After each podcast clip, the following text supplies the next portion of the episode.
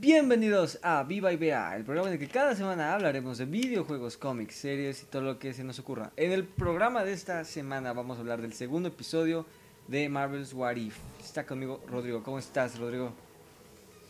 ¿Qué tal, Roy? ¿Cómo estás? Híjole, pues la verdad es que qué buen episodio, ¿eh? Tú bien lo decías antes de que empezáramos a comentar ahorita a lo mejor difícilmente podremos ver un episodio que nos llegue tanto como este, pero pues vamos a platicarlo, ¿no? Sí, ¿no? Hablando como el puro episodio, es un episodio muchísimo más grande que el anterior, ¿no? El anterior nada más vimos básicamente qué pasaría si Peggy se volviera Capitán América y ya. Pero aquí sí ya vimos realmente cómo cambia todo un universo en base... ya, ya vemos un universo cambiado, completito, completito en base a una decisión, ¿no? Y también lo que comentábamos, pues del lado emocional, pues, fue el último trabajo que pudo hacer Chadwick con Marvel. Y aunque el episodio pues lo hicieron antes de que muriera Chadwick, pues se siente como un homenaje tanto a él como a Pantera Negra. Sí, no, o sea, casi se siente como si ya lo supieran. Bueno, que dicen que, que pues sí, ¿no? Hay, hay gente cercana que pues sabían, ¿no? De, los padecimientos que tenía y prácticamente parece como que hicieron ese homenaje para enaltecerlo y, la verdad que, que bastante merecido, ¿no? Final de cuentas, digo yo. Sí. Un gran gesto. Sí, se, logró, ¿no? Básicamente en el episodio de qué hubiera pasado si en vez de Peter Quill ser Star-Lord, qué hubiera pasado si hubieran secuestrado a T'Challa y hubiera sido él Star-Lord. Y pues básicamente ya lo vamos a ver, pero pues es una galaxia perfecta. O sea, básicamente diciendo T'Challa, en donde hubiera estado en la galaxia hubiera sido un rey. Eh, ahora sí que perdón por Peter Quill, pero pues igual indirectamente esto minimiza mucho, ¿no? A la, a la figura y los alcances del buen Peter. Sí, ¿no? De, por sí después de Infinity War ya empezó a recibir mucho hate. Este, eh. y bueno, o sea, a mí nunca me ha caído mal Peter Quill, de hecho sí me gusta, pero después de ver este personaje de T'Challa como Star-Lord, dices, pues, este es el Star-Lord, el mejor Star-Lord que puede haber, ¿no? lo siento, Peter, pero sí, y también hay que decirlo, ¿no? En el universo en el que Peter es Star-Lord, T'Challa es un rey. En el universo en el que T'Challa es Star-Lord, Peter es un empleado de Dairy Queen. Entonces, así de simple, ¿no? Sí, sí, sí, bueno, trae las de perder el Peter, pero pues sí, o sea, enalteciendo la figura de T'Challa, eh, haciéndolo eh, pues, la mejor versión de Star Wars que hemos visto, aunque sea una alternativa. Y este.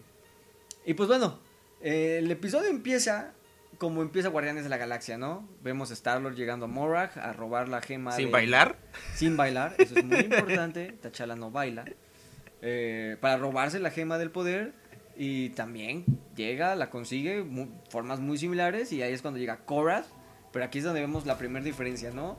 Esa escena que todos recordamos de de Guardianes, ¿no? del tráiler, ¿no? O sea, del clásica del tráiler. Sí, ajá. la presentación del, del, apodo, ¿no? Del, del, del seudónimo. Sí, sí, cuando le dice Peter, seguramente me conoces por otro nombre, Star-Lord. y ya dice, ¿quién? dice, Star-Lord, man, Legendary Outlaw. Y no, no lo conocen. Y aquí, pues básicamente T'Challa es una celebridad, ¿no? Ni siquiera se, ni siquiera se logra presentar. Lo ve y dice, ¡Ah, Star-Lord. Y básicamente es un Oye, esa, escena bastante, este, bastante dramática, la verdad, ¿no? O sea, ¿puedo pegarte? ¿Debo pegarte? O sea, sí. muy cómica, ¿no? O sea, de tanto que lo admira el villano a, a Star-Lord. Sí, no, desde aquí vemos la diferencia entre los dos Star-Lords, ¿no? Y cómo T'Challa es, pues, conocido, querido, famoso, y pues el otro ni lo conocían. Entonces, pues sí, como dices, se da eh, muy graciosa, al final logra escapar con ayuda de John Doe. Eh, en la nave que conocemos, la misma nave que conocemos de Star-Lord, solo que Star-Lord se llama la Milano, en honor a una actriz que había en los 70s, 80s, cuando él fue secuestrado. Este. Y la de T'Challa, curiosamente, se llama La Mandela, pues por Nelson Mandela. Y se llevan al amigo este, ¿no? Siempre se me da su nombre. ah, bueno, sí, sí, lo, reclutan, ¿no? Para que desde Capitana Marvel, ¿no? Sí, Cora, sí. Este lo, reclutan para hacer un Ravager y bueno, brincamos 20 años hacia atrás, a 1900, 1988, lo cual también es importante porque pues, al hacer ese brinco de 20 años atrás nos dice que esto está ocurriendo alrededor del 2008, más o menos igual que cuando Iron Man se volvió Iron Man. Aunque en Guardianes de la Galaxia todos los eventos de la gema del poder y todo eso fue en el 2013. Entonces, bueno, ahí cambiaron. Es que hasta en eso salió más este hábil el Tachala. O sea, pudo hacer eh, ese robo primero que Star-Lord. Se le adelantó varios años porque es mejor. Años, exactamente, sí. Y bueno, y, y también practicábamos nosotros, ¿no? ¿Cómo rayos van a secuestrar a alguien de Wakanda? Y bueno, nos los explica, ¿no? Básicamente que, esa es la, la, decisión que cambió este universo, ¿no? En vez de ir... Bueno, ya sabemos que John Doe estaba buscando niños para Ego. Entonces, en vez de ir John Doe personalmente, manda a los chalanes. A Teaserface y al otro, al que se queda con su aleta al final. y... Sí, esa fue la diferencia, ¿no? Sí, los manda a ellos. Manda a los chalanes. Mandó a los chalanes y por flojos la primer señal extraña que encontraron en el radar, que viene del vibranium de Wakanda, los llevó ahí y secuestraron a T'Challa. Y al primer niño que se cruzó, ah, ese es. Sí, exactamente. ¿no? Y secuestraron a T'Challa en vez de a Peter y pues ahí es donde comienza toda la historia, ¿no? Y pues bueno, ya vemos ahí eh, algunos flashbacks que también veíamos en Guardianes de la Galaxia, de Peter entrenando con Yondu, y aquí los vemos con T'Challa. Este, ya, brincamos de regreso a la actualidad. Eh, vemos a los Ravagers que se juntan en un bar en Contraxia, que es el mismo planeta que vimos en Guardianes 2, donde conocen a Sylvester Stallone. La diferencia es que en Guardianes 2 se juntaban en un bar de mala muerte y aquí se van a un bar bastante familiar. Quizá. Nice, ¿no? Bastante fresa. O sea, se ve que les va mejor a los Ravagers con Tachala. Sí, ¿no? O sea, son, son hasta de los buenos. O sea, o sea, hasta eso, ¿no? Es otro de sus logros. Transformó al equipo de Yondu de. Pues. completamente villanos, por así decirlo. A robar para el bien. Sí. Es otro de sus logros. Sí, no, o sea, todo, todo lo cambió. Pues lo que digo, ¿no? O sea, aquí ya podemos ver más el impacto de cómo cambia todo un universo. Y lo vamos a ver más porque justamente en este bar es donde se ponen a platicar de, de las anécdotas y de las aventuras que han tenido. Y ocurre una de las mejores cosas que hemos visto en algo de Marvel. Cuando Korath así casualmente menciona, oh, cuéntanos cómo lograste convencer a Thanos de que su plan de diezmar a la mitad del universo estaba incorrecto. O sea, muy directo el diálogo, pero una joya de cómo con la diplomacia T'Challa venció a Thanos. Y en eso llega Thanos, que ahora es un Ravager diciendo, soy suficientemente grande para aceptar mis errores. Thanos, que lo voicea Josh Brolin otra vez, o sea, como decías, paquete completo, ver a Thanos siendo políticamente correcto. Sí, no, no, qué, joya, la verdad, eh, qué, joya de, de, escena. Sí, bueno, y como sabemos, la familia de Drax es asesinada por Thanos. Bueno, bajo las órdenes. Otro logro que va a venir, ¿no? Otro logro. Sí, bajo las órdenes de Thanos, al, evitar eso, al evitar que Thanos se volviera lo que era, la familia de Drax se mantiene viva y Drax es el bartender de ahí y muy emocionado le pide una foto a T'Challa para mandársela a su familia, ¿no? Sí, no, igual eso también es muy... Es un lindo detalle, ¿no? Porque igual te muestra, pues como tú bien dices, o sea, la repercusión tan grande de lo que logró T'Challa. Sí, sí, sí.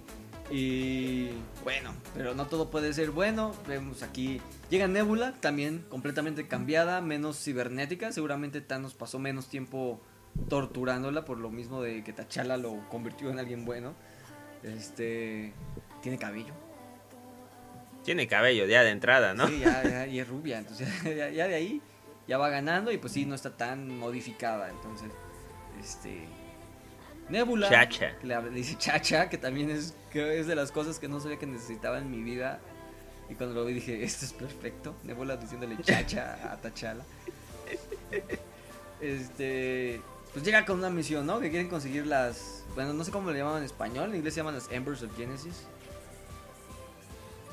Sí, sí, no, no recuerdo igual cómo decía el subtítulo, pero tenía que ver con el Génesis. Ajá, bueno, las Embers of Genesis que básicamente son permiten o destruir un planeta o básicamente crearles comida infinita, ¿no?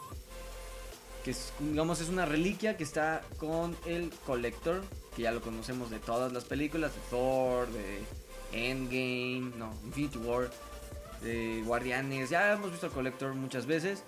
A Tuban, Coleccionista, coleccionista. al coleccionista, sí, a Tuban.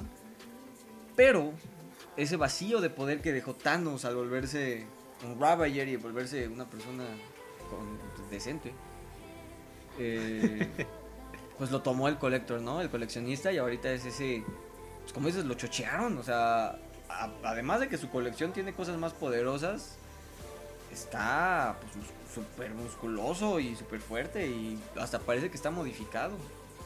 Sí, sí, quién sabe, se le metió duro al gimnasio, o sea, la verdad sí, a mí sí me impactó, dije, ah, o sea, porque sí, sí dije, estoy viendo al coleccionista, pero dije, oye, como que demasiado musculoso, ¿eh? Sí, que la verdad en las otras películas no habíamos visto el poder del coleccionista, lo veíamos básicamente como eso nada más, como un coleccionista, pero él realmente tiene demasiado poder. Él junto con Taskmaster son capaces de hacer cosas. Eh, llegaron a tener un torneo donde ponían a todos los héroes a pelear. Secuestraron a todos los héroes y los pusieron a pe- cada quien escogió un equipo y los pusieron a pelear para arreglar las diferencias que ellos tenían como hermanos. O sea, de ese tamaño es, es el poder que ellos tienen, ¿no? Pero no lo habíamos visto en Marvel y aquí sí ya los vimos, pero... Pues básicamente, no, no diría que es nuevo Thanos, pero pues sí es el nuevo grande malo de este universo y hasta tiene a la Black Order como sus Warriors, ¿no? Vemos de nuevo a Cool Obsidian, a Próxima Midnight, a, pues, a los hijos de Thanos, ¿no? A, a Maul, los vemos regresar. Eh, pues sí, no, obviamente estos... Pues sí, como tú bien dices, o sea, a lo mejor no podemos comparar, a lo mejor este coleccionista no va a llegar al genocidio, pero pues esta, esta gente que siempre pues van a buscar trabajar con, con quien esté mandando, ¿no? Y pues Claro. en este caso, pues qué fácil, ¿no? Se van con el con el coleccionista chocheado que ahorita es el, el patrón. Sí, y bueno, podemos ver a su colección. Sí, la colección coleccionista siempre es una mina de easter eggs, ¿no? Aquí podemos ver un Dark Elf, podemos ver a Cosmo, el perro, que también lo tenía en el- la línea principal. eh, y como siempre, Howard the Duck, creo que esa es la constante. Claro, la estrella, la estrella tenía que ser Howard, ¿eh? Tenía que ser. Sí, es la constante en todas las colecciones de los coleccionistas. Tiene a, a Howard the Dog. Y de hecho, pues él es el que ayuda a T'Challa. T'Challa se logra infiltrar. Y Howard the Dog es el que le da el tour eh, para decirle dónde podía encontrar las Embers of Genesis. Eh, y ya, pues ahí es donde encuentra una nave wakandiana, ¿no? Sí, sí, sí. Y no. Así es. Pues no sé, nunca lo explican. Eh, a, a- a mi entender, esa nave wakandiana. Pues era como de parte de la búsqueda de T'Challa, ¿no? No, no me quedó claro a mí si a partir de la desaparición surge una búsqueda o si de alguna manera en Wakanda tenían a gente en el espacio y les avisan que hubo una desaparición. A mí no me quedó claro, Eh, eh, discúlpame. eh, exacto, o sea, nunca te especifican. ¿Cómo fue el orden? Exactamente, nunca te especifican si Wakanda ya tenía como contacto espacial. Pero- La tecnología sí la tienen, Sí, está no, claro, ¿no? definitivamente, Pero, pero... también es algo que nunca vimos en los cómics. O sea, nunca. No, no, la- bueno, las naves ah, de Wakanda ya las habíamos. Perdón, en el MCU. Las naves Wakanda ya las MCU, habíamos visto por todos lados, pero no sabíamos que tenían la capacidad de volar al espacio. Y ahora vemos que sí.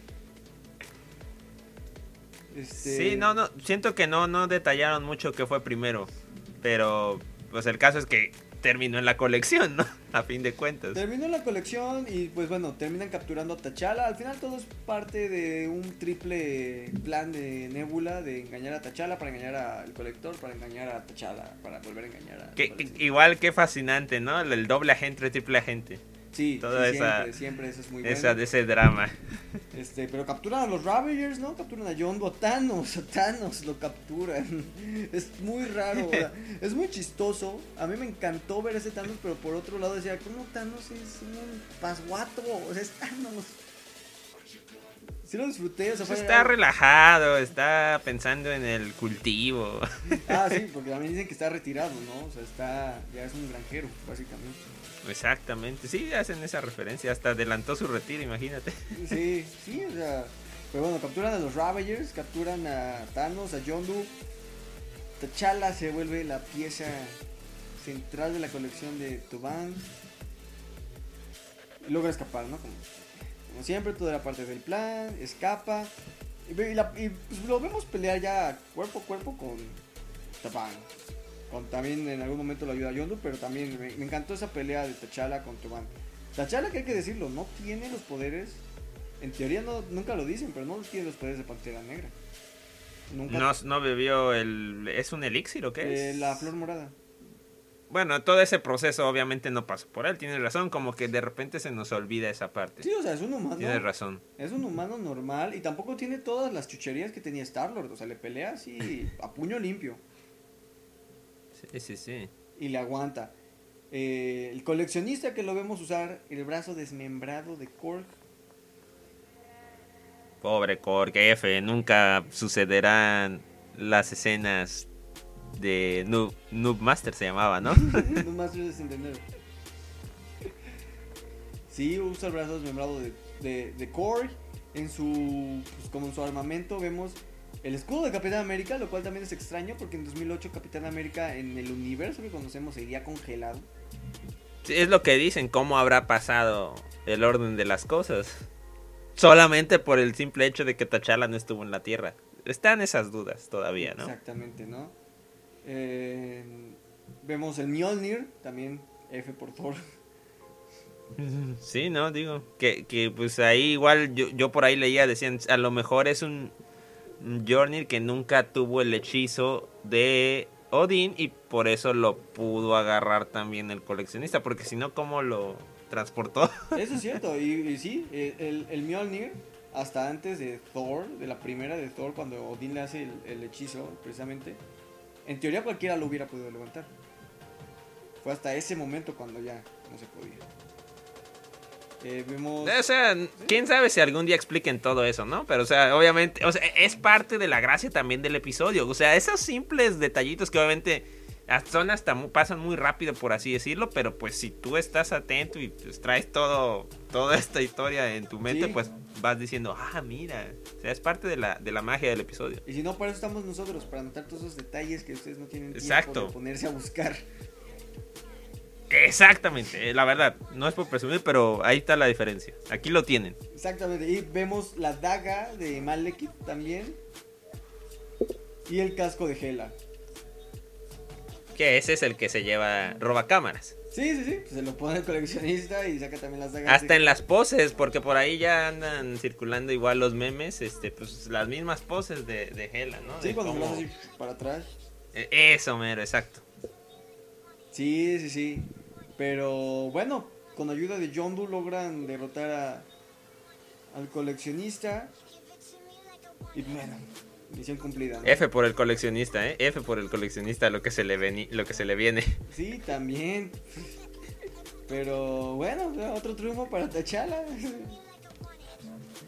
Y bueno, después, ah bueno, en, en algún punto durante el episodio vemos también algo similar de lo que pasó con Peter cuando se entera de que eh, de que lo secuestraron y que le decía que se lo iban a comer. Y cuando Peter se enoja básicamente con, con Yondu, vemos también a T'Challa enojarse con Yondu cuando se entera de que bueno, Yondu le había dicho que Wakanda estaba destruido, que era como que lo único, lo decíamos, ¿no? Lo único que sería como triste de este universo. que En ese momento era lo que no había sido perfecto de la Sí, historia. pero pues nada más, Yondu le mintió para mantenerlo con él.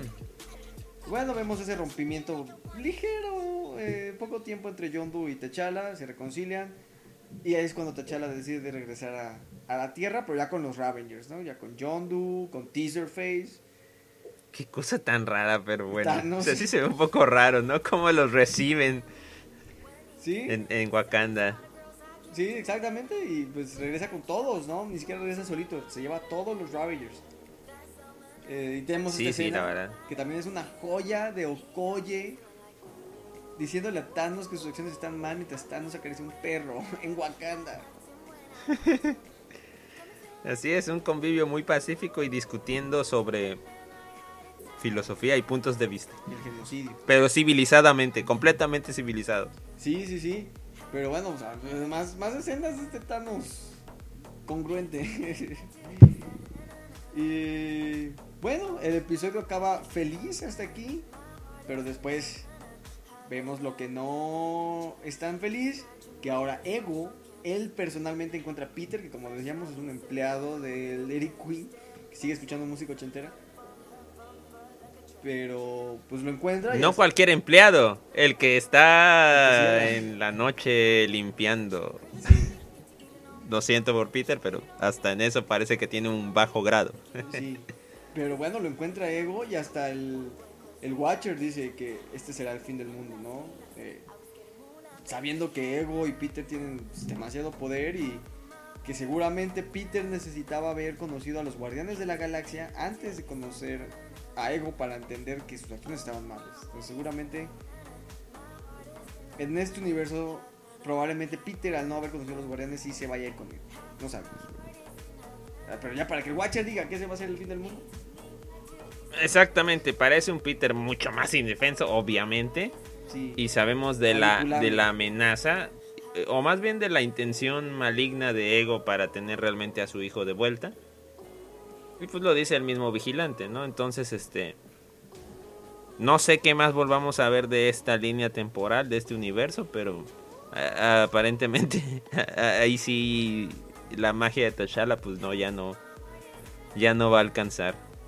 Exactamente, ojalá veamos más de este universo. Obviamente T'Challa no es el único héroe, pero pues sí estaría interesante ver también universos, o sea, diferentes historias dentro del mismo universo. Saber en el universo en el que T'Challa es Star-Lord qué pasó con Thor, por ejemplo, con, con Capitana Marvel, con alguien más, ¿no?